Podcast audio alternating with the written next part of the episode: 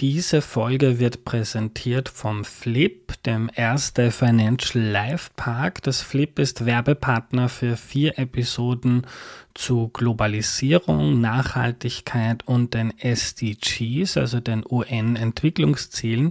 Das Flip bietet gleich neben dem Hauptbahnhof Kindern und Jugendlichen Touren zum Thema Geld und finanzielle Kompetenz an. Hallo, danke an Claudia. Es ist eine große Ehre, dass du zu den neuen UnterstützerInnen von Erklär mir die Welt gehörst. Heuer war nämlich das erste Jahr, in dem die Zahl der UnterstützerInnen vom Podcast gesunken ist. Das ist verständlich wegen der Teuerung, dass manche dann jeden Euro umdrehen müssen. Aber wir machen jetzt einen Anlauf, um die Zahl der Mitglieder wieder zu erhöhen, damit Erklär mir die Welt für das nächste Jahr finanziell auf breiten Beinen steht und wir den Podcast weiterentwickeln können. Das Ziel ist, bis Silvester 50 Silvesterpakete abzuschließen, also 50 neue UnterstützerInnen für 5 Euro im Monat. Schaffen wir das Ziel, dann losen wir eine Person aus, die, nur wenn sie das möchte natürlich, gemeinsam mit mir ihre eigene Folge Erklär mir die Welt entwerfen kann. Also das Interview führe dann schon ich, aber die Person kann Thema, Gast und auch Fragen aussuchen und wenn sie das möchte und mutig ist, gerne auch selbst im Podcast zu Wort kommen. So oder so, ob ihr das machen möchtet oder nicht, bitte macht mit und macht möglich, dass wir bis Silvester 50 neue UnterstützerInnen für den Podcast schaffen und das Silvesterpaket voll bekommen. Geh jetzt auf erklärmir.at und klick dort auf Unterstützen. Vielen Dank, dauert wirklich nur ein bis zwei Minuten. Zu Beginn auch noch der Hinweis, es gibt ja jetzt Merchandising von Erklär mir die Welt, coole Heferl, Stofftaschen, Shirts, Hoodies und Sticker. Da kannst du auch mal im Shop vorbeischauen auf erklärmir.at slash shop. Wir haben auch Henry, den Podcast hörenden Affen, als Erklär mir die Welt Wappentier geschaffen. Er ist neugierig, er will alles wissen und kommt sich dabei nie blöd vor, so wie wir auch im Podcast. Also schaut mal vorbei im Shop, vielleicht ist ja auch eine Idee als Weihnachtsgeschenk dabei für die Person unter euren Freundinnen, die Erklär mir die Welt besonders gerne mag. Erklärmir.at slash shop.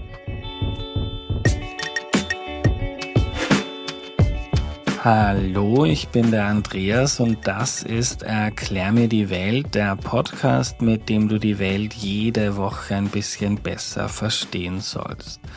Heute geht es darum, wie man extreme Armut effektiv bekämpfen kann, beziehungsweise wie reichere Länder ärmeren helfen können und das erklärt uns Adina Rohn. Hallo. Hallo, freut mich hier zu sein. Hallo liebe Adina, danke, dass du dir die Zeit nimmst. Kannst du dich zu Beginn noch kurz vorstellen, bitte? Ja, gerne. Mein Name ist Adina Rom. Ich bin zurzeit Executive Director von ETH for Development. Das ist eine Initiative für globale nachhaltige Entwicklung an der ETH Zürich. Ich arbeite auch als Entwicklungsökonomin in der Forschung und ich habe auch eine Firma, die Wirkungsanalysen macht für soziale Projekte. Spannend. Adina, lange war es ja so, dass man bei vielen Programmen, Entwicklungszusammenarbeitsprojekten nicht so ganz genau wusste, was bringt jetzt wie viel und was ist vielleicht sogar kontraproduktiv. Und in den letzten, ich weiß nicht, 20, 30 Jahren gab es da quasi so eine, eine Revolution in der Evaluierung dieser Projekte, was manchmal ein bisschen technisch klingt, aber was nichts anderes heißt, wie dass man besser weiß, wie man den ärmsten Menschen der Welt sinnvoll und wirkungsvoll helfen kann. Kannst du uns mal erzählen, was da so los ist? Ja, genau. Und zwar spielen da verschiedene Faktoren mit. Einerseits haben wir heute bessere Daten als jemals zuvor. Also am Anfang hat das damit begonnen, dass man wirkliche so Fragebogen äh, gemacht hat mit Haushalten, dass man die Leute viel mehr befragt hat. Und mittlerweile haben da natürlich auch neue Technologien extrem viel beigetragen. Also ein, ein, kleines Beispiel oder eine Anekdote dazu ist, als ich, ich habe mehrere Jahre lang in Kenia gelebt und an verschiedenen Studien gearbeitet und anfangs haben wir das alles auf Papier gemacht und die Leute da gefragt und dann das ausgefüllt. Und natürlich mit der Zeit wurde das alles digital. Und jetzt kann man da digital Daten erheben, man kann die, sich die Daten auch gleich angucken, man sieht auch, wenn es da irgendwie Fehler gibt oder etwas komisch aussieht. Und gleichzeitig gibt es auch viele neue Datenquellen. Also zum Beispiel kann man sich angucken, wie die Leute Mobiltelefone nutzen. Man kann sich mit Satellitendaten angucken, wo hat es Licht, wo gibt es Elektrizität. Man kann verschiedene, zum Beispiel Stress, kann man in den Haaren oder in der Spucke messen.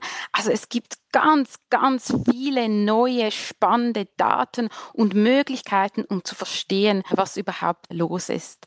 Und gleichzeitig gab es eben auch neue Methoden, also viel bessere Methoden, um zu verstehen, was funktioniert, wieso es funktioniert. Und, und ein wichtiger Teil davon sind Wirkungsstudien oder Wirkungsanalysen. Und, und eine wichtige Methode oder die, die ich jetzt auch für mein Doktorat genutzt habe und die wirklich in den letzten Jahren sehr viel zu neuen Erkenntnissen beigetragen hat, sind randomisierte Studien. Die kennt man eigentlich ursprünglich aus der Medizin. Ja. Also jetzt auch bei den, bei den Impfungen gab es auch randomisierte Studien. Kannst du uns mal an einem konkreten Beispiel erklären, äh, vielleicht aus deiner Arbeit in Kenia, wie sowas funktioniert und warum das jetzt vielleicht bessere Evidenz erlaubt, als, das, als es das in der Vergangenheit gab? Ja, genau. Also wir, wir kennen das ja aus der Medizin. Dort ist es typischerweise eine Gruppe, die bekommt ein Medikament und eine Gruppe, die bekommt ein Placebo. Und es wird nach dem Zufallsprinzip ausgewählt, wer in welcher Gruppe landet, oder? Und das heißt, so statistisch gesehen, wenn diese beiden Gruppen genug groß sind, dann sind die sich sehr ähnlich. Oder man kann sagen, statistisch gesehen fast gleich. Und das erlaubt einem dann wirklich zu sehen über Zeit, ob jetzt das Medikament nützt oder nicht. Und ja, in den letzten Jahrzehnten kam eigentlich dieser Ansatz in die Sozialwissenschaften. Und da ist jetzt die Idee, dass man ein Programm hat oder man hat ein, ein Ziel, zum Beispiel, wir wollen die Schulnoten verbessern von Kindern. Und dann haben wir verschiedene Ideen, wie könnte man das denn machen. Eine Idee könnte zum Beispiel sein, wenn man den, den Schulkindern zusätzlichen Unterricht gibt. Und dann, oder, oder ja, und dann kann man mit dieser Methode, könnte man dann nach dem Zufallsprinzip ganze Klassen oder vielleicht auch ganze Schulen nach dem Zufallsprinzip in die eine oder in die andere, die kommen dann in die eine oder in die andere Gruppe und dann kann man die Noten der Schulkinder über Zeit miteinander vergleichen. Und der Vorteil davon ist zum Beispiel gegenüber einer, eine andere Idee wäre, dass man einfach sagt, ja, man macht einfach, man vergleicht einfach vorher und nachher, oder? Man schaut einfach, wie, wie gut haben die Kinder da Prüfungen gemacht vor unserem Programm und nach unserem Programm.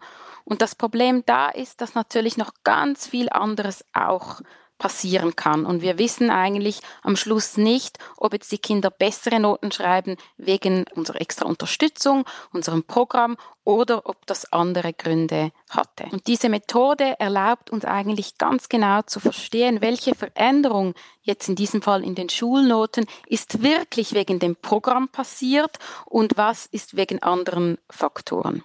Also, um das jetzt nochmal noch weiter runterzubrechen auf eine, eine Person, wenn ich jetzt sage, ich ich werde jetzt Mentor für einen Jugendlichen und ich arbeite mit dem und ich habe mir super überlegt, wie ich bestimmte Übungen mit dem mache und dann hat der danach wirklich bessere Noten als vorher. Aber es könnte auch einfach sein, dass es nicht an meinen super Übungen liegt, sondern daran, dass er einfach so motiviert wurde, dass, weil sich endlich jemand um ihn kümmert und weil ihm da jemand schätzt und Mut macht.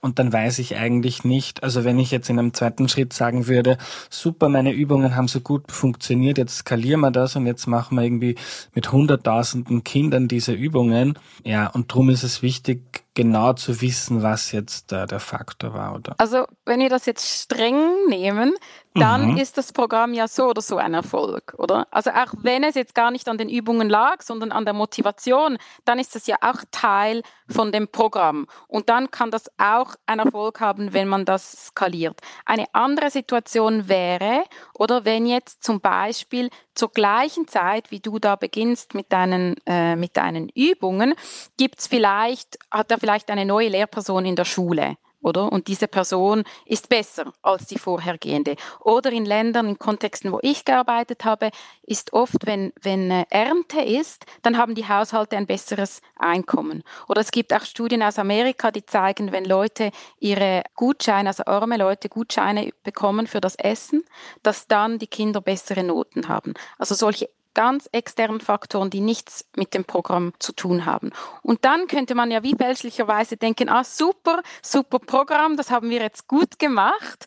Dabei hatte das gar nichts mit dem Programm zu tun, sondern eben mit diesen anderen externen Faktoren. Und dann hat man dann ein Problem. Oder wenn man das dann skaliert und sagt, okay, Tausende äh, können jetzt da mitmachen, dann plötzlich sieht man keine Effekte mehr.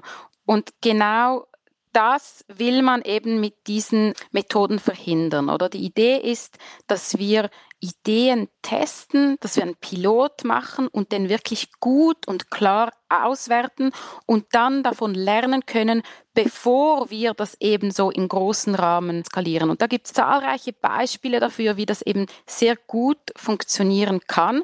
Und es gibt auch Gegenbeispiele, was eben passieren kann, wenn man sch sehr schnell skaliert, ohne eine Idee eigentlich gut ausgewertet äh, zu haben. Und das One Laptop per Child Projekt zum Beispiel ist eben ein Beispiel dafür, wie es manchmal ein bisschen zu schnell gehen kann und eben gute und klare Evidenz oder, oder wissenschaftliches Auswerten fehlt und was dann die Konsequenzen sein können. Worum ging es da bei diesem Programm? Also das war eine Idee vom MIT Media Lab, hat das gestartet.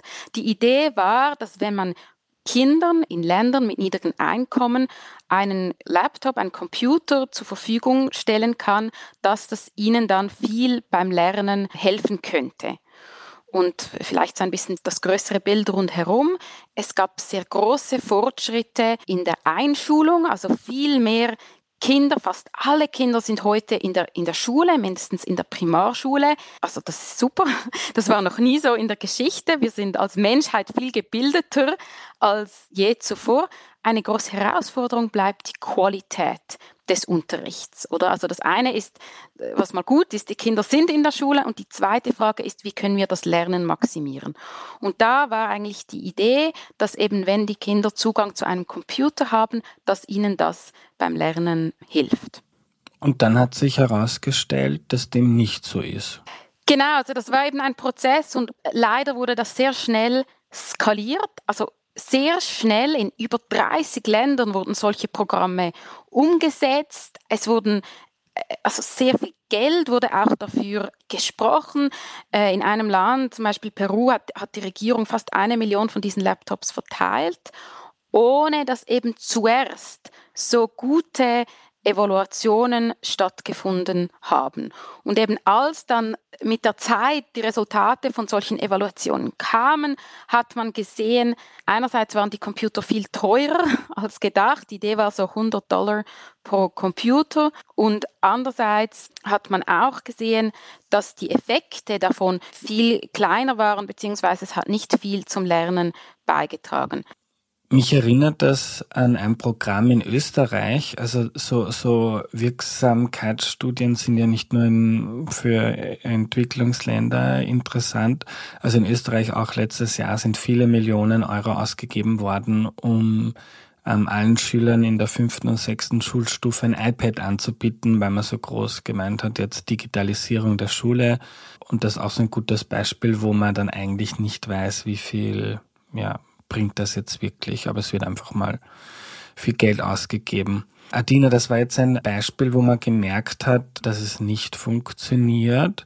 Was haben wir in den letzten Jahren, Jahrzehnten gelernt, welche Programme gut funktionieren? Vielleicht noch, es war jetzt nicht ein Statement irgendwie gegen Technologien in der Bildung überhaupt nicht. Das kann sehr viel bringen und es gibt da auch gute Beispiele dafür. Das Wichtige ist einfach, dass es sehr an den Kontext angepasst ist, dass es wirklich ein ganzes Konzept rundherum hat, also nicht nur irgendwelche Technologien zu droppen, ohne sich das genau zu überlegen. Und eben auch, dass man das testet und ausprobiert und auswertet, bevor man das skaliert. Und eben solche Fehler sind überall ärgerlich, weil wir wirklich die Ressourcen für anderes brauchen, aber im Speziellen in Ländern mit niedrigem Einkommen, oder? Weil da ist dann wirklich, also die Ausgaben in einem Jahr oder in einem Land mit tiefen Einkommen sind etwa 60 Dollar, oder? Und wenn man dann so eine Fehlinvestition macht, dann ist das umso schlimmer, oder? Weil wirklich die Ressourcen so, weil wirklich die Ressourcen so knapp sind. Genau. Adina, kurze Zwischenfrage, bevor wir ja. zu den Positivbeispielen ja, kommen. Was kosten denn so Studien? Weil ich habe jetzt überlegt, was Argumente der Politik sein könnten, um sowas nicht zu machen. Das eine ist, dass manchmal politische Entscheidungen einfach relativ kurzfristig getroffen werden. Vielleicht auch, weil man jetzt wieder eine positive Erfolgsgeschichte braucht für die eigenen Imagewerte. Wenn man jetzt zuerst so eine, eine Studie aufsetzen muss, dauert das halt irgendwie länger und ist nicht so spektakulär. Das andere wären vielleicht die Kosten, die dafür anfallen. Ja, genau. Bei den Kosten kommt es extrem darauf an, welche Daten man dafür sammeln muss. Das Gute ist eigentlich in der Bildung, dass es ja oft schon sehr viele Daten gibt, weil die Schülerinnen und Schüler ja oft Prüfungen schreiben und dazu gibt es eigentlich schon administrative Daten. Das heißt eigentlich in, in, Kontexten, wenn man existierende Daten nutzen kann, dann kann das relativ kostengünstig geschehen, eben oft auch in Zusammenarbeit mit Universitäten. Und da hat man sehr, ja, da gibt es eigentlich sehr positive, günstige Beispiele dafür. Es gibt natürlich dann alles, oder? Also je nachdem, wenn man dann zum Beispiel viele medizinische Fragestellungen hat und da irgendwie Blut testen muss oder solche Dinge, oder? Und wenn man das dann für mehrere tausend Leute machen muss, dann oder zählt sich das natürlich zusammen. Aber was ich da auch wichtig finde zu wissen, ist, das Nichtwissen ist eben auch sehr teuer. Oder also eben wenn, wie du jetzt gerade gesagt hast, da extrem viel Geld in iPads investiert wird und wir wissen eigentlich gar nicht, was das bringt und ob es was bringt, dann kann es natürlich auch sein, dass eigentlich Geld für Programme genutzt werden, die den Leuten nicht weiterhelfen, im Extremfall sogar schaden. Also das finde ich immer wichtig auch anzumerken nicht zu wissen, ist eigentlich auch sehr teuer. Ja, zu den Positivbeispielen. Was haben wir gelernt, was, was gut wirkt? Ja, also auch da gibt eigentlich extrem vielversprechende Programme, Ideen, Interventionen in ganz unterschiedlichen Bereichen, also in Gesundheit, in Bildung, in der Landwirtschaft und so weiter. Und vielleicht ein, ein paar Beispiele, mit denen ich jetzt auch zu tun gehabt habe. Eben ich, ich habe ja, wie gesagt, mehrere Jahre in Kenia auch gelebt und dort äh, an solchen Studien mitgearbeitet. Ein Beispiel, positives Beispiel sind Moskitonetze. Und da war eigentlich die Frage, also Malaria ist ein, ist ein großes Problem äh, weiterhin. Also wir haben etwa 240 Millionen Malariafälle pro Jahr und über 600.000 Todesfälle. Und das sind vor allem kleine Kinder, also Kinder unter fünf Jahren, die an Malaria sterben. Und es gibt auch eine Konzentration in afrikanischen Ländern von Malariafällen. Und wir wussten, oder das wissen wir schon eine Weile, dass Moskitonetze einen sehr guten Schutz bieten können und damit also die Malaria, die Ansteckungen reduzieren und eben auch die, die Sterblichkeit reduziert. Was aber eine offene Frage war, ist, wie denn solche Moskitonetze zu den Nutzerinnen und Nutzern kommen sollen. Und es gab da wie eine Fraktion, die meinte, es sei wichtig, dass Nutzerinnen und Nutzer einen kleinen Beitrag selbst zahlen. Also, dass nicht die ganzen Kosten, dass es nicht gratis abgegeben wird, sondern dass sie sich auch daran beteiligen. Und ihr Argument war eigentlich oder ihre Idee war, ja, für, wie sagt man, was, was, was nichts kostet, ist nichts wert. Also, dass die Leute eigentlich, wenn sie was beitragen, das e, auch eher nutzen. Und dann gab es wie ein, ein anderes Camp oder andere Leute, die haben gedacht, ja nein, sobald es etwas kostet, schließt man vielleicht genau die Leute aus, die das Moskitonetz am meisten nötig haben. Vielleicht gerade die Ärmsten, vielleicht gerade die, die, die am meisten Risiken ausgesetzt sind. Und dann, das finde ich eben das Schöne an solchen randomisierten Studien oder auch an dieser Idee, dass man halt solche, solche Ideen oder, oder wirklich testen kann. Also es ist nicht nur eine Frage, wer hat hm, die stärkere Meinung, wer ist lauter, sondern man kann wirklich sagen, okay, ja, dann testen wir das. Und da gab es zwei Forscherinnen, Pascaline Dupas und äh, Jessica Cohen, die dann gesagt haben, okay, genug von diesen ideologischen Kämpfen, wir wollen das testen und wir machen eine randomisierte Studie dazu. Und was sie dann gefunden haben in dieser Studie, ist, dass es ganz klar ist, dass die Gratisabgabe von solchen Moskitonetzen viel besser funktioniert. Und zwar ist es so, dass sobald man einen kleinen Preis verlangt, sinkt die Nachfrage. Also man erreicht viel weniger Haushalte, auch wenn es ganz ein kleiner Preis ist.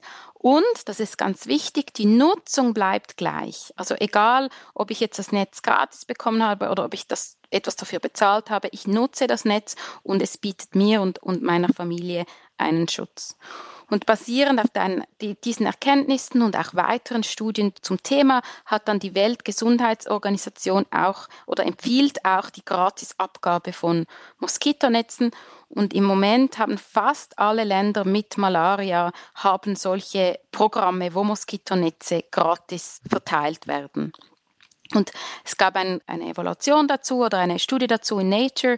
Und die schätzt, dass ein sehr großer Teil von der Reduktion in Malariafällen und in Todesfällen wirklich wegen diesen Moskitonetzen ist und dass damit Millionen von Leben gerettet werden konnten. Als jemand, der in den Medien arbeitet, ähm, musste ich gerade denken an so, es gab da auch so manche Berichte, einen konkreten habe ich da im Kopf, wo es zum Beispiel so darum ging, also so ein Foto von einem Fischer, der hat jetzt mit so einem Moskitonetz dann gefischt und dann, um so die Absurdität zu zeigen, was so manche Entwicklungszusammenarbeitsprogramme dann auslösen an unintendierten Konsequenzen. Und gerade in den Medien ist man da auch sehr anfällig für anekdotische Evidenz. Also da gibt es ein schönes Foto und dann ist die Sache quasi schon gelaufen, dann gibt es Druck auf die Politik, die will sich nicht lächerlich machen. Ja, und das finde ich so schön an diesen Studien und an dieser Arbeit, dass man ja das versachlicht, weil diese Fragen einfach viel zu wichtig sind, um sie so Einzelbeispielen zu überlassen. Ganz genau. Und ich finde eigentlich das auch das Schöne an dieser Art von Studien, es nimmt den Fokus weg von den Meinungen und einfach von denen, der irgendwie lauter schreit oder irgendwie bessere Geschichten erzählt, wirklich zu den Daten und zu den Fakten. Und ja, und oft können wir Fragen wirklich gut beantworten, wenn wir sie einfach testen. Und ja, das, das finde ich viel, das finde ich vielversprechend.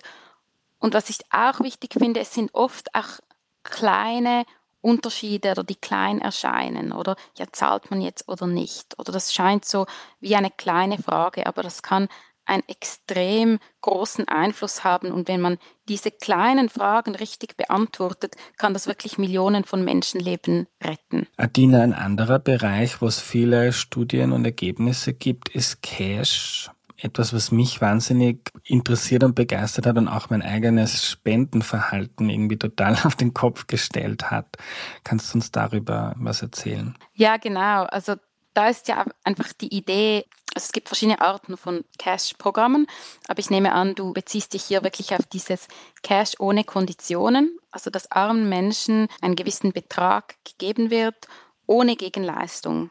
Und über Jahre hatten eigentlich viele Leute in der Politik die Idee oder, oder das Vorurteil, muss man hier sagen, dass Menschen, wenn sie arme Menschen, wenn sie solche, wenn sie Geld bekommen, dass dann viel davon für Alkohol oder für Tabak ausgegeben werden würde oder dass die Menschen dann weniger arbeiten. Und es haben jetzt zahlreiche Studien gezeigt, dass das nicht stimmt. Also arme Menschen wissen sehr gut, wie sie mit Geld umgehen können. Sie wissen sehr gut, was sie brauchen und sie nutzen dieses Geld wirklich für langfristige Investitionen. Es gab zahlreiche Studien dazu. Ein Beispiel ist auch aus Kenia, da wo ich auch gearbeitet habe. Und da haben sie auch noch große Effekte, also positive Effekte gefunden auf die psychische Gesundheit. Also Leute sind weniger gestresst, sie sind zufriedener im Leben, wenn, wenn sie eben Zugang zu, zu solchen Cash- oder Geldtransfers haben. Es wurde da auch gezeigt, dass die Menschen nicht weniger arbeiten, möglicherweise sogar mehr. Was sich bei zahlreichen Studien aber gezeigt hat, ist, dass die Kinderarbeit abnimmt und Kinder auch eher in die Schule gehen. Und das ist ja auch wiederum ein sehr positives Resultat und auch etwas, was langfristig sehr äh, positive Auswirkungen hat. Also rundum sehr vielversprechende Resultate von diesen Studien. Es ist ein aktives Forschungsfeld, es interessiert die Leute. Also kürzlich gab es auch eine Studie, die angeschaut hat, was passiert denn, wenn großflächig, also über, ja, über ganze Dörfer solche Transfers stattfinden. Es gibt jetzt auch eine Studie in, in, Kenia zu der Frage nach dem, also wenn diese Transfers kontinuierlich sind und wenn sie universal sind, also zu dem Universal Basic Income, dass sie auch. Also Grundeinkommen. Sorry, genau, ja. zu dem universellen Grundeinkommen, Entschuldigung, genau, dass ja auch in verschiedenen Ländern von Europa, auch in der Schweiz, viel diskutiert wird. Es gibt ja auch diese NGO Give Directly, die genau das probiert, oder nicht probiert, sondern massenhaft macht. Die haben sich ja auch also gegründet von WissenschaftlerInnen. Die lassen sich auch immer extern evaluieren. Kannst du darüber was erzählen uns, was das jetzt für Konsequenzen hat, diese Ergebnisse auf die Politik oder auf die Programme, die gemacht werden, weil ich habe den Eindruck, weil wenn es jetzt so um Katastrophenhilfe geht, dass sich das da immer mehr durchsetzt, dass man da dann jetzt nicht unbedingt Decken schickt oder was weiß ich, Essenspakete, sondern dass man dann einfach Gutscheine oder Geld ausgibt, weil die Leute können sich ja dann kaufen, was sie möchten. Sie können sich dann gerne eine Decke kaufen, wenn die sie wenn sie die brauchen, aber sie können sich eben auch was anderes kaufen, was jetzt vielleicht gerade wichtiger ist für sie. Ja, genau. Also ich war da bei den Anfängen von äh, Give Directly eigentlich sehr nahe dabei, weil das Ganze hat mit einer Studie begonnen in, in Kenia, eben in dieser Zeit, als ich dort, dort lebte und für Innovations for Poverty Action gearbeitet habe, also für eine Forschungsorganisation, die sich auf diese Art von Studien spezialisiert. Und es hat eigentlich begonnen mit einer randomisierten Studie, einer Evaluation, wo sie die Wirkung von diesen Geldtransfers angeschaut haben. Und die waren dann so vielversprechend, dass die Forschenden gesagt haben, okay, gut, also da müssen wir eine NGO daraus machen, das müssen wir weiter verfolgen.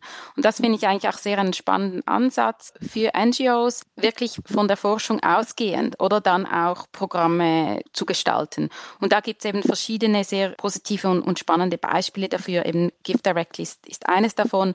Auch Evidence Action ist eigentlich auch so aus randomisierten Studien entstanden und Programmen, die man da evaluiert hat und gefunden hat, dass sie extrem hilfreich sind.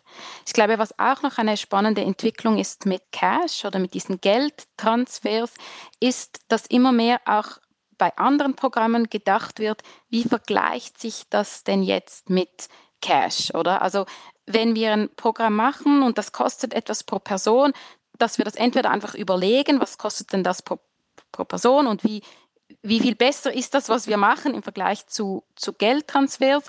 Und was es auch immer mehr gibt, sind Studien, die sich das gleich angucken. Also das heißt, man hat dann verschiedene Programme, die man wirklich mit Geldtransfers vergleicht. Und das ist ja, wenn wir wieder an den Anfang zurückgeben mit dem Placebo, das ist dann wie etwas eine andere Art von, von Placebo oder Vergleichsgruppe, wie wenn Leute einfach nichts erhalten als Vergleich. Und vielleicht deine Frage auch zur Politik. Also ich denke, meine Hoffnung ist, dass das gesehen wird, oder von Entscheidungstragenden und dass sie sehen, dass eben, dass, dass wir jetzt eigentlich viele wissenschaftliche Studien haben, die zeigen, wie gut das Geld eingesetzt wird und dass wir vielleicht armen Menschen, Menschen, die mehr Pech hatten im Leben, ruhig etwas mehr vertrauen können, dass sie einen guten Umgang haben mit Geld und ja, dass, dass da vielleicht weniger Mikromanagement nötig ist, als es die Politik manchmal denkt.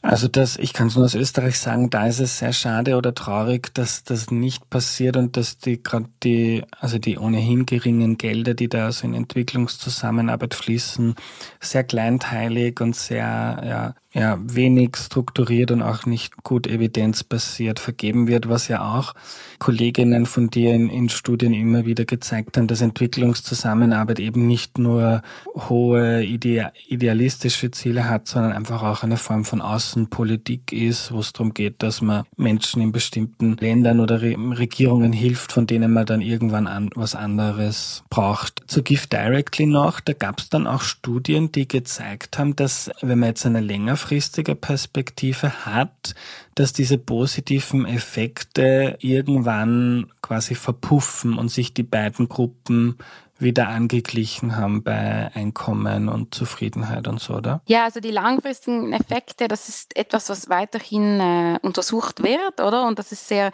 lebhaft, das finde ich auch schön in der Forschung, oder? Es kommen immer neue Studien und, und es ist so eine Diskussion, eine Auseinandersetzung, die eigentlich nie aufhört. Und ja, das, also das ist ja auch toll und das ist ja auch das, das Spannende daran. Ich glaube, ein wichtiger Punkt ist auch hier die Erwartungen an ein an ein Projekt, oder? Also ich habe, ich denke, manchmal sind wir gerade, wenn es um Entwicklungszusammenarbeit geht, haben wir extrem hohe Erwartungen, oder? Also wir denken, dass ein ganz kleiner Beitrag irgendwie das Leben für immer und ewig verändern soll. Und ich glaube, da ist es wichtig, es, es ist viel möglich, man kann extrem viel erreichen, aber es ist auch wichtig, realistisch zu bleiben, was die Anforderungen äh, an Projekte geht. Ja, und jetzt vielleicht noch eine persönliche Reflexion, weil, also es gibt ja, glaube ich, oft so dieses Gefühl, wenn ich jetzt Geld spende, ich weiß nicht, was damit passiert, versinkt das irgendwo in zwielichtigen Kanälen und hilft das den Menschen überhaupt und deshalb halten sich, glaube ich, viele Menschen zurück beim Spenden. Und da ist das ja eigentlich auch so was Revolutionäres, dass es jetzt zum Beispiel ganz konkret mit Give Directly eine NGO gibt, die gegründet von Wissenschaftlern, gut evaluiert, auch schon mit super Strukturen. Ich habe mir das mal vor Ort in Uganda angeschaut für eine Recherche mit viel lokalen MitarbeiterInnen dann schauen, dass das Geld auch ankommt, dass den Leuten geholfen wird, dass denen dann auch vorgeschlagen wird, schau, das sind ja dann oft große Beträge, ich glaube so umgerechnet 800 Dollar waren das zu der Zeit, wo ich mir das angeschaut habe, die so Haushalte bekommen haben. Da schaut zum Beispiel, die anderen haben sich darum gekauft, Kühe oder die haben das Dach hergerichtet oder in Bildung für die Kinder investiert.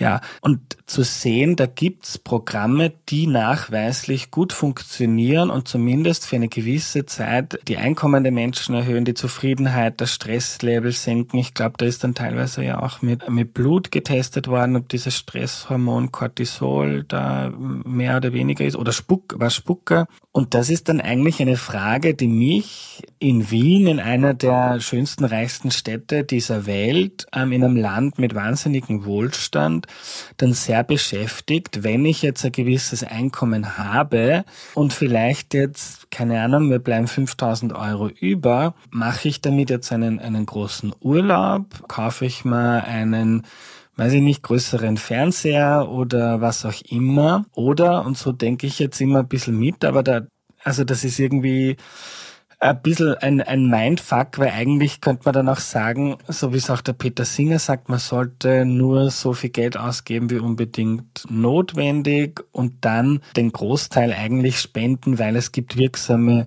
Methoden. Aber ich finde es sehr spannend, weil es eigentlich diese Meinung, die viele haben, ich spende wenig oder wenn dann nur so, in Österreich ist es zum Beispiel nach bei Not, es gibt dann irgendwie eine Überschwemmung oder ein Unglück und dann wird gespendet, aber ansonsten halt halten wir uns in Österreich ähm, ziemlich zurück mit dem Spenden, vor allem wenn es um, um ärmere Länder geht. Also das hat schon das Potenzial, dass es die Leute mal irgendwie ein bisschen aufrüttelt und zum Nachdenken bringt, wofür man eigentlich dann sein Geld ausgibt. Ja, also Spenden hilft. Und das wissen wir eben einerseits aus wirklich extrem soliden wissenschaftlichen Studien. Also Spenden können extrem viel bewirken. Und das habe ich auch gesehen. Also auch in, in meiner Zeit in Kenia, auch äh, andere Länder, die ich äh, bereist habe, in denen ich gearbeitet habe. Es hilft extrem viel. Und eben, also das, das ist auch toll, dass es auch vielversprechend gibt, Organisationen, die so evidenzbasiert arbeiten, also wo man wirklich, ja, das irgendwie genau mitverfolgen kann, was da die Wirkung ist. Ich glaube, allgemein kann man sich auch überlegen, mehr in ärmere Länder zu spenden, oder? Also natürlich kann man da mit einem pro Dollar oder pro Franken kann man dann mehr bewirken, oder? Weil das Land, Land ärmer ist. Und man kann sich auch überlegen, Organisationen nach wissenschaftlicher Evidenz zu fragen. Oder also wenn Sie jetzt eine Lieblingsorganisation haben, wo Sie immer spenden, sehr wahrscheinlich machen die sehr gute Arbeit, sehr wahrscheinlich haben die sich auch sehr viel dazu überlegt. Und wenn es Sie interessiert, kann man da ja auch ein, einfach einmal nachfragen. Aber allgemein ist es wichtig, es gibt wirklich viele Organisationen, die extrem gute Arbeit leisten in der Armutsbekämpfung und eben mit unseren Möglichkeiten kann man da wirklich einen großen, einen großen Unterschied machen. Ähm, es gibt Leute, die setzen einen gewissen Prozentsatz, das habe ich selbst auch so gemacht, vom Einkommen, dass man dann irgendwie beschließt und der dann genutzt werden kann, eben genau für Menschen, die einfach weniger Glück hatten im Leben. Wir wissen ja, die globalen Unterschiede sind riesig. Es ist wirklich extrem, oder? Und ich sehe das auch so ein bisschen als meinen Beitrag zu einer globalen Umverteilung. Das haben wir ein Stück weit schon in unseren Ländern oder, oder im Land mit einem Sozialstaat oder dass man Steuern zahlt und das wird dann an Leute, die, die weniger Glück haben, verteilt. Und eine Art, wie man das sehen kann, ist als eine Art, ein Beitrag zu einer globalen Umverteilung oder einer globalen Unterstützung an an Menschen, die weniger Glück hatten. Ja. Bist du da bei diesem Giving What We Can 10% Pledge dabei? Oder, oder, oder wie ist das bei dir, wenn du das verraten magst? Ja, also ich habe da ein, ein ähnliches System für mich selbst aufgesetzt. Genau. Ich mache das immer, ich tue am Ende des Jahres überlegen, wofür ich heuer spende und dann schaue ich mir auch, wie viel Prozent meines Einkommens sind das circa und ich versuche das dann jedes Jahr irgendwie zu steigern. Und für alle, die jetzt zuhören und Orientierung möchten, es gibt auch eine Seite, die sich schon ähm, oder Organisation, die sich schon angeschaut hat für uns, was, wo man denn effektiv spenden kann, die heißt GiveWell und die schauen sich Arbeit von dir und vielen anderen WissenschaftlerInnen an und fassen dann für uns zusammen, wo ist da das Geld jetzt gut aufgehoben, wo, wo, wo gibt es Evidenz und wo wird es vor allem auch gebraucht, das zusätzliche Geld. Adina, erzähl uns noch ein bisschen was über deine Forschungsarbeit mit Solarlichtern, bitte. Ja, genau. Für, für meine Doktorarbeit habe ich mir die Frage angeschaut, was sich denn ändert oder was für eine Wirkung Solarlichter haben auf, auf Haushalte, die eben keinen Zugang zu Elektrizität haben. Und da also da, dazu haben wir so ein, ein Feldexperiment, das ist ein anderer Name für so randomisierte äh, Studien, durchgeführt in Kenia. Und zwar haben wir solche Solarlichter zu verschiedenen Preisen den Leuten angeboten und einem Teil oder einer Gruppe haben wir auch so ein Solarlicht geschenkt. Und damit konnten wir eigentlich zwei Dinge herausfinden. Das, das war natürlich auch immer nach dem Zufallsprinzip, wer welchen Preis bekommt oder ob es ein Gratislicht ist. Und einerseits konnten wir dadurch verstehen, was die Nachfrage ist, also inwiefern wollen die Leute so ein Solarlicht kaufen, was sind sie auch bereit dafür zu zahlen. Und andererseits konnten wir auch die Wirkung messen, also was verändert sich in einem Haushalt, wenn man Zugang hat zu so Solarlicht und auch, was ist der Einfluss oder, oder die Wirkung auf die Umwelt und insbesondere Treibhausgasemissionen. Typischerweise nutzten die, die Haushalte, mit denen wir gearbeitet haben, Kerosin als Lichtquelle. Also die haben keinen Stromanschluss. Am Abend wird es dann irgendwann dunkel und dann zünden sie eigentlich so ein kleines Kerosinlämpchen äh, an mit einer offenen Flamme und das, das, das, das Problem oder ein Problem damit ist, dass es eben äh, sehr viel Ruß ausstößt und das hat negative Konsequenzen auf die Umwelt, also das wärmt die Erde sehr stark und auch auf die Gesundheit. Also das ist schlecht für die Augen und auch fürs Einatmen, also für die, für die Lungen. Genau. Und was wir dann gesehen haben oder die Resultate haben eigentlich gezeigt, dass es ein großes Interesse gibt an den Solarlampen, dass sie aber sehr stark reagieren auf Preiserhöhungen. Das ist in dem Sinn auch nicht sehr erstaunlich, weil das sind doch recht arme Haushalte. Ich glaube, sie geben etwa 70 Dollar pro, pro Monat aus für den ganzen Haushalt, für alle, für alle ihre, ihre Kosten. Und der Marktpreis war, war 9 Dollar. Also der, der, der ganze Preis. Und dann haben wir das auch noch für 7 und 4 Dollar angeboten. Also das war so wie das erste Resultat, war, es interessiert die Leute, aber es ist sehr anfällig auf Preiserhöhungen.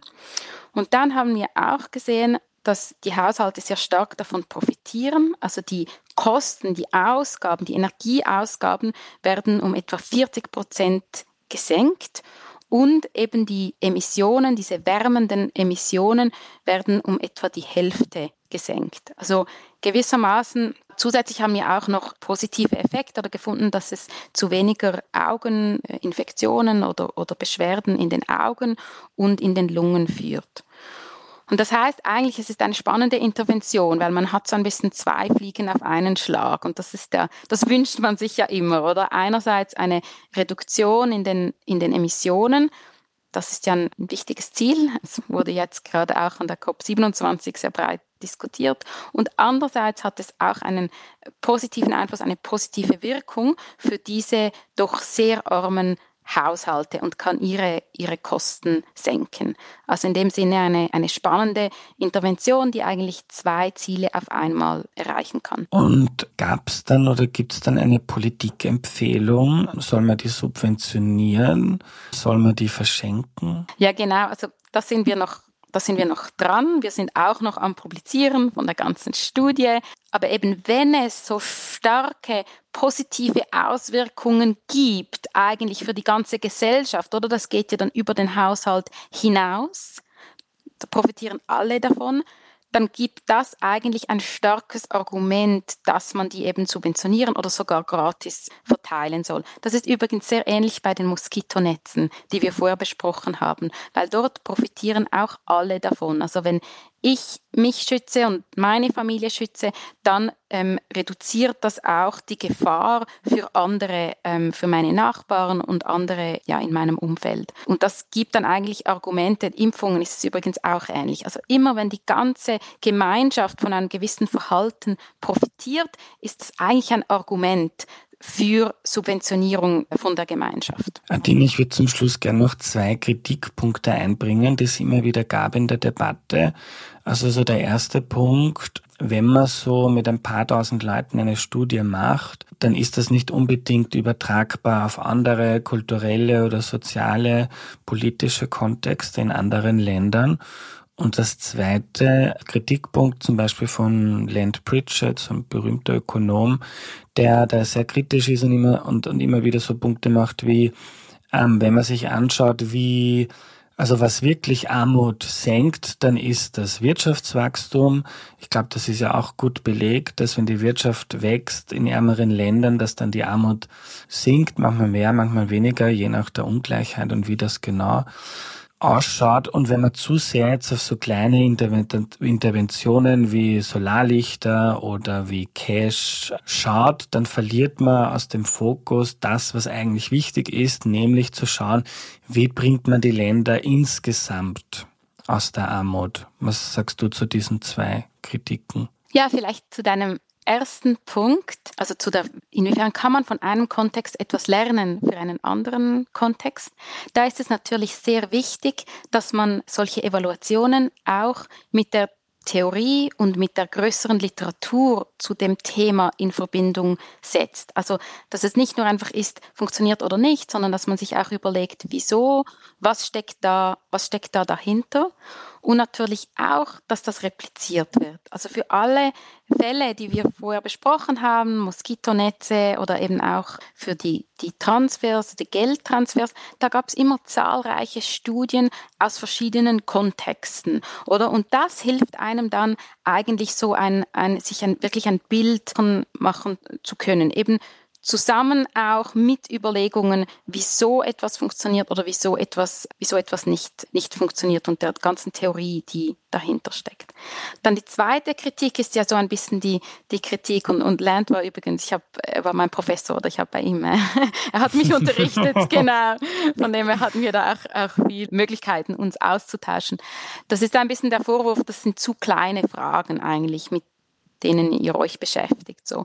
Und da würde ich eben sagen, und das hat auch das Malaria-Netz-Beispiel gut gezeigt, sie erscheinen vielleicht klein, aber wenn man das dann richtig macht, kann das einen extrem großen Einfluss haben, oder? Und die, also eben die, die, die Reduktion von Malaria-Fällen, das ist extrem. Und Moskitonetze und diese Empfehlungen oder Erkenntnisse haben da einen wichtigen Beitrag dazu geleistet. Und das heißt natürlich nicht, dass anderes nicht wichtig ist, oder? Das heißt nicht, dass ökonomisches Wachstum nicht wichtig ist. Oft hängt das ja auch miteinander zusammen. Also wenn Leute gesünder sind, wenn Leute besser gebildet sind, dann können sie auch mehr zu der Wirtschaft beitragen. Ja. Adina, letzte Frage. Uns hören jetzt viele Menschen zu. Es ist jetzt kurz vor, vor Weihnachten, traditionell, wo dann auch gespendet wird. Was kannst du da den Leuten mitgeben, wie man da vielleicht jetzt auf Basis deiner Erkenntnisse und dem, was du uns erzählt hast, wie man denn so an die, an diese Sache herangehen kann? Ich denke, das Wichtigste ist, spenden Sie und spenden Sie viel. Dann können Sie sich vielleicht überlegen, speziell in armen Ländern oder in sehr armen Ländern zu spenden. Dann können Sie sich überlegen, so evidenzbasierte Programme, Projekte, Organisationen zu unterstützen. Äh, du hast vorher GiveWell erwähnt. Das ist eine Organisation, die so Ratings macht, eben Evidence Action, Give Directly. Das sind alles Beispiele auch TomTom Africa ist eine Organisation, wo ich im Board bin, die eben Moskitonetze verteilt oder die Against Malaria Foundation. Also es gibt da zahlreiche Beispiele für sehr evidenzbasierte Organisationen. Gleichzeitig wichtig, sehr viele Organisationen machen extrem gute Arbeit. Wenn Sie jetzt eine andere Organisation haben, die Ihre Lieblingsorganisation ist aus irgendwelchen anderen Gründen, hören Sie nicht auf, auch dort zu spenden man kann auf viele Arten einen Beitrag leisten und, und, und Spenden können wirklich einen großen Unterschied machen. Ja. Adina, was wäre jetzt eine Empfehlung an die, an die Politik in reicheren Ländern wie in Österreich oder in der Schweiz auf Basis dieser, dieser Studien? Was kann, was können diese Länder und die Regierungen denn tun, um Armut effektiv zu bekämpfen? Eine ist sicher die internationale Zusammenarbeit, die Entwicklungszusammenarbeit äh, zu stärken. Und ich glaube, da in, in Österreich ist es ja etwa bei 0,31 Prozent vom Bruttoinlandprodukt, ähm, was sicher äh, tiefer ist als auch die Ziele der Vereinten Nationen, was auch tiefer ist als in der Schweiz und eben andere Länder wie zum Beispiel Norwegen mit, mit ähm, einem Prozent.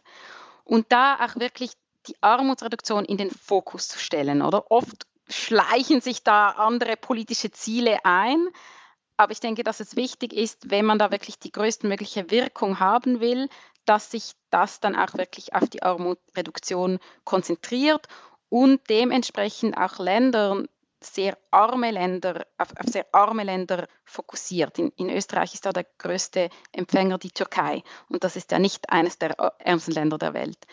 Und weiter ist es natürlich wichtig, dass es eine gewisse Kohärenz gibt, auch zwischen verschiedenen Politikfeldern. Also es ist natürlich schade, wenn es einerseits Entwicklungszusammenarbeit gibt, aber wenn man dann in anderen Politikfeldern, wie zum Beispiel der Steuerpolitik oder der Finanzpolitik, eigentlich den, den Fortschritt oder den Beitrag wiederum reduziert, oder? Und da ja, ist es sicher wichtig, dass andere Politikfelder, wie zum Beispiel das Thema Migration, also Migration ist wichtig für die Armutsreduktion, Geld, das nach Hause geschickt wird von Migrantinnen und Migranten, ist ja viel höher als die gesamte Entwicklungszusammenarbeit zusammen. Also das ist, ein, das ist eigentlich wichtig, dass man, sofern es geht, eine, eine, eine, eine offene, faire Migrationspolitik hat und weitere Felder, die sicher eine wichtige Rolle spielen, ist eben die Steuerpolitik und auch Möglichkeiten zur Steuerhinterziehung von, von Leuten oder von Machthabern aus armen Ländern, dass man das einschränkt.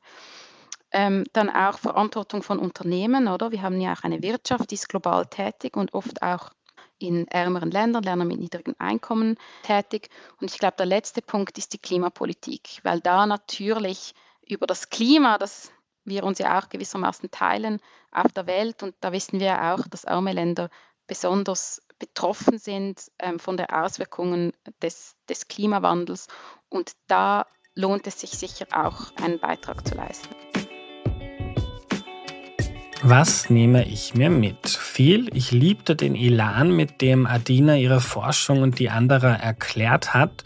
Und es gibt auch viele gute Gründe, da frohen Mutes und voller Energie zu sein, weil es ein extrem wichtiges Thema ist und weil es so tolle Ergebnisse gibt, die helfen, ärmeren Menschen besser helfen zu können. Ob es jetzt Geldtransfers sind, Malarianetze, also Moskitonetze, Solarlichter oder eben Entwurmungsprogramme.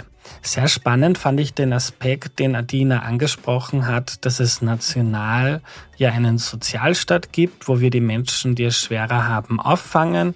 Also wir zahlen alle ähm, Sozialversicherungsbeiträge, Mehrwertsteuer, Einkommensteuer etc. Und da profitieren dann Menschen mit niedrigeren Einkommen mehr davon.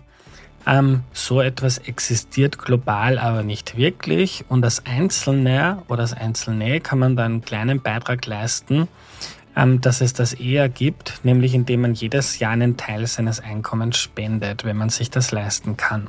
Ich habe letztes Jahr 4% meines Einkommens gespendet. Heuer möchte ich das wieder erhöhen. Muss man sich natürlich leisten können. Eh klar, ich bin da in einer privilegierten Situation. Ähm, und wenn man sich aber leisten kann, und ähm, das können, glaube ich, einige von uns in einem der reichsten Länder der Welt, in Österreich, dann gibt es da viele Einrichtungen, die man spenden kann, die Armut auf der Welt effektiv bekämpfen. Schaut mal auf die Homepage erklärmir.at oder in die Podcast-Beschreibung. Dort sind auch alle Links zu den NGOs etc., über die wir gesprochen haben. Wenn euch das Thema interessiert, ich habe ähm, vor mittlerweile drei Jahren ein Buch genau zu diesem Thema verfasst. Alles gut, unangenehme Fragen und optimistische Antworten für eine bessere Welt. Ich habe dort versucht zu erklären, warum es Armut und Reichtum auf der Welt überhaupt gibt und was wir und ich tun können, um Armut zu bekämpfen. Ihr könnt mir auch gerne schreiben, dann schicke ich euch eine signierte Version zu. Wenn ihr da Interesse daran habt, schreibt eine kurze Mail mit eurer Adresse an valentina.erklärmir.at. Ich würde mich freuen. Wir garantieren natürlich, dass das Buch rechtzeitig vor Weihnachten kommt. Die nächste Folge kommt schon am Donnerstag und zwar ein Deep Dive zur weltpolitischen Situation mit dem Politikwissenschaftler Carlo Massala. Und ich merke gerade jetzt, wo ich da diese Notiz vorlese, dass der Termin sich doch verschiebt. Habe ich vorhin gerade Bescheid bekommen. Das heißt, bin mir nicht sicher, ob wir Donnerstag schaffen, aber auf jeden Fall in den nächsten Wochen kommt die Folge und da freue ich mich schon sehr.